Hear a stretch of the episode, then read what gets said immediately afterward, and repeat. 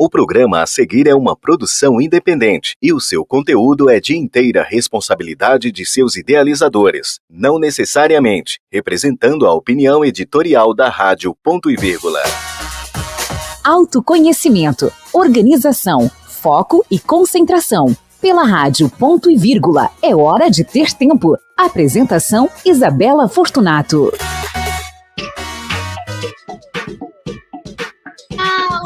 Ouvintes! Olá, ouvintes! Muito bom estar aqui com vocês. Tomar o cafezinho aqui, ó. Tô com o cafezinho do Mulher de 40.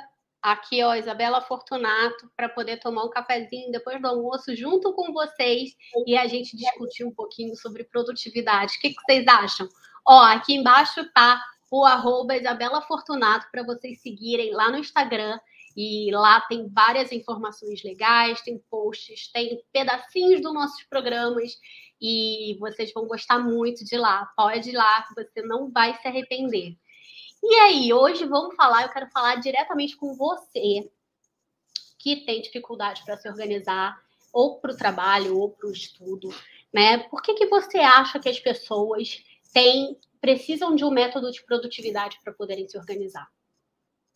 Porque hoje em dia a gente está com uma quantidade absurda de informação rondando nossa cabeça todos os dias, o dia inteiro, né? Com a internet, as redes sociais, a gente tem acesso a notícias, tutoriais, fofocas, informações de outras áreas que antes a gente nem imaginava que, que existia. Agora a gente tem tudo na palma da mão, né? E uma vontade irresistível de consumir tudo ao mesmo tempo. É ou não é? Né? Sem contar novas profissões que estão surgindo, novas necessidades que surgiram, como, por exemplo, branding, a gente trabalhar o nosso branding, trabalhar nossa marca pessoal, né? o marketing digital que a gente tem que fazer para nós mesmos, né? É, essas necessidades novas, necessidade de aprender, por exemplo, um pouco de desenvolvimento de software, um pouco de web design, um pouco de um monte de coisa, combinar cor, não combinar cor, fazer paleta de cores. A gente não precisava de nada disso antes e agora a gente está cada vez sendo demandado mais e mais, cada vez mais acionado, tem cada vez mais notificações no nosso celular concorrendo pela nossa atenção, é no celular, é no tablet, é no computador computador.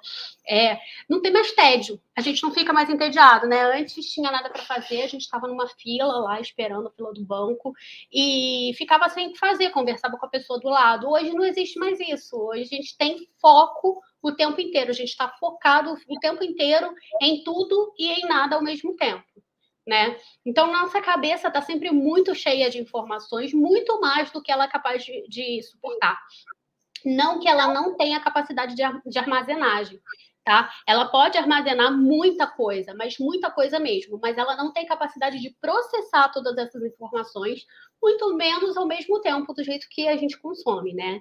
É, a nossa mente ela evoluiu para a gente poder criar, para a gente poder raciocinar, tomar decisões e, e não para guardar informações. Então, ela não consegue simplesmente lidar com essa quantidade absurda de informações, né?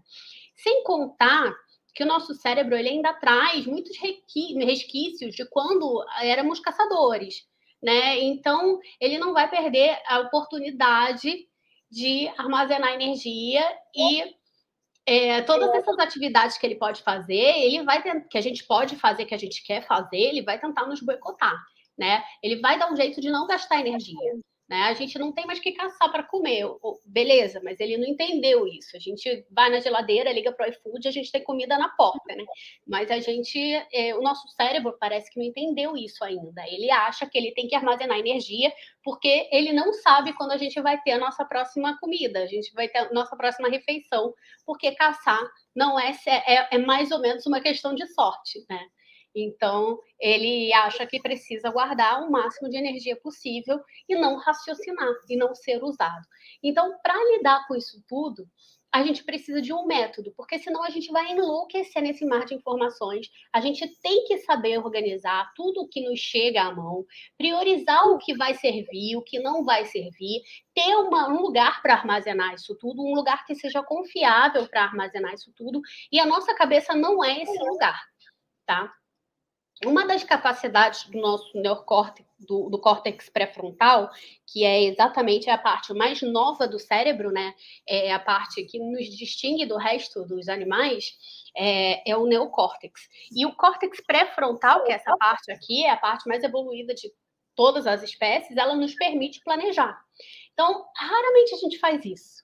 Né? A gente não utiliza o que há de mais evoluído na gente. É, e normalmente a gente faz o quê? A gente vai executando tudo, as demandas, quando, como elas vão chegando, tudo de qualquer jeito. É, e se a gente planeja, ou a gente faz de forma errada, ou a gente não consegue seguir o planejamento que a gente mesmo fez. Né? Então, planejar, na verdade, envolve a gente olhar para trás, revisar o que já foi feito, para poder planejar o que vem no futuro. Né? Para meio que prever o que vem no futuro. Envolve olhar para esse futuro, né? Mas, sobretudo, envolve autoconhecimento. E aqui a gente vai falar de novo sobre autoconhecimento e de novo sobre quanto é necessário que a gente saiba sobre os nossos objetivos, que a gente saiba onde a gente quer chegar, para a gente poder planejar esse caminho a ser percorrido. Nós falamos sobre plano de ação, que nada mais é do que planejamento. Né? O que, que a gente quer obter com esses objetivos? Onde é que a gente quer chegar em cada área da nossa vida? Onde é que a gente quer chegar a médio prazo? E quais são as informações que a gente tem que ter em mente para a gente poder escolher quais ações executar no nosso dia a dia, né? Até porque sem essa visão de médio, longo prazo, qualquer tarefa ela é passível de ser feita, mas para priorizar, Somente as mais importantes devem entrar na sua lista de execução, porque a gente não dá conta de fazer tudo o que a gente tem para fazer. A gente só dá conta de fazer algumas coisas. Eu digo que a gente só dá conta de fazer cinco tarefas de complexidade média por dia. Então, não adianta ter uma lista de 30 tarefas para fazer, né? E sem saber quais são seus objetivos, como saber o que a gente vai executar? E como saber o que a gente vai eliminar? Porque a gente vai ter que eliminar algumas coisas, né? Então, assim, eu gosto de tratar problemas como se eles fossem projetos. E projetos nada mais são do que conjuntos de ações, de tarefas que devem ser executadas para a gente obter algum resultado. Quando a gente joga uma pedra na água, por exemplo, ela responde com ondas, né, em forma de anel, certo? Se a gente jogar uma pedra maior, as ondas vão ser maiores certo? Isso é o que a gente deve fazer, é exatamente isso que a gente deve fazer quando a gente vai resolver os nossos problemas. Utilizar nos problemas exatamente a mesma quantidade de energia necessária para resolver o problema. Vamos pensar num problema matemático, como se os problemas da nossa vida fossem problemas matemáticos. E a gente vai gastar exatamente aquela quantidade de energia para resolver, nem mais nem menos. A água responde com a mesma quantidade de energia que, que foi colocada nela, né? O mesmo espaço, ela vai é, botar de água para fora. É a mesma coisa, a mesma quantidade de energia que a gente tem que usar para poder responder a esses problemas, né? Eu, por exemplo, quando eu era brigada com meu pai, era exatamente é, isso que eu fiz. Eu coloquei como um projeto lá dentro da área da vida família, coloquei lá, pai, e eu coloquei várias ações para eu fazer diariamente, nas datas comemorativas também. É, coisas que eu sabia que iriam agradá-lo, é, me lembrava de, de, falar com ele e tudo mais.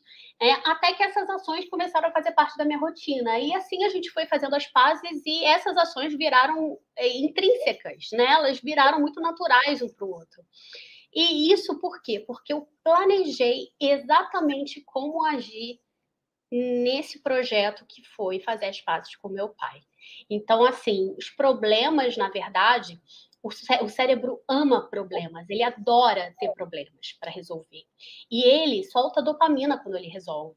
Então, se a gente considerar todos os problemas como projetos e a gente é, prever a quantidade de ações que a gente tem para fazer para poder resolver, isso se a resolução depender da gente, é claro, a gente vai conseguir resolver muito mais problemas na nossa vida e vai viver muito menos estressado, porque a gente só vai despender a quantidade de energia certa para poder resolver aquele problema. Certo? Então, assim, Por que, que você acha que você procrastina?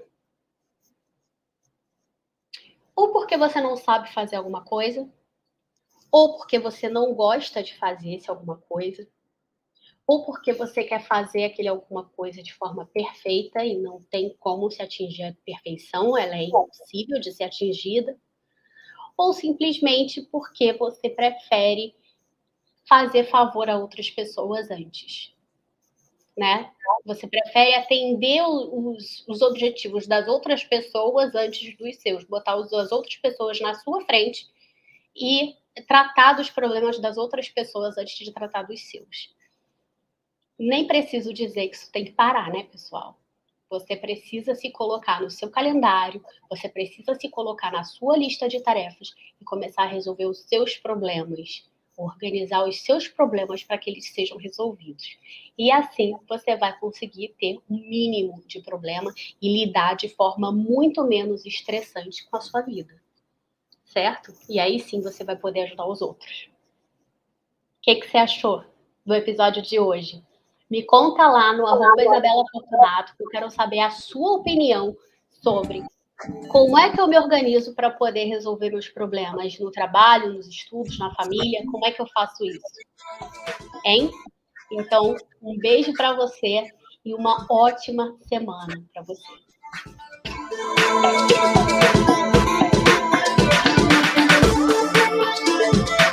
Rádio Ponto e Vírgula, porque não acaba aqui.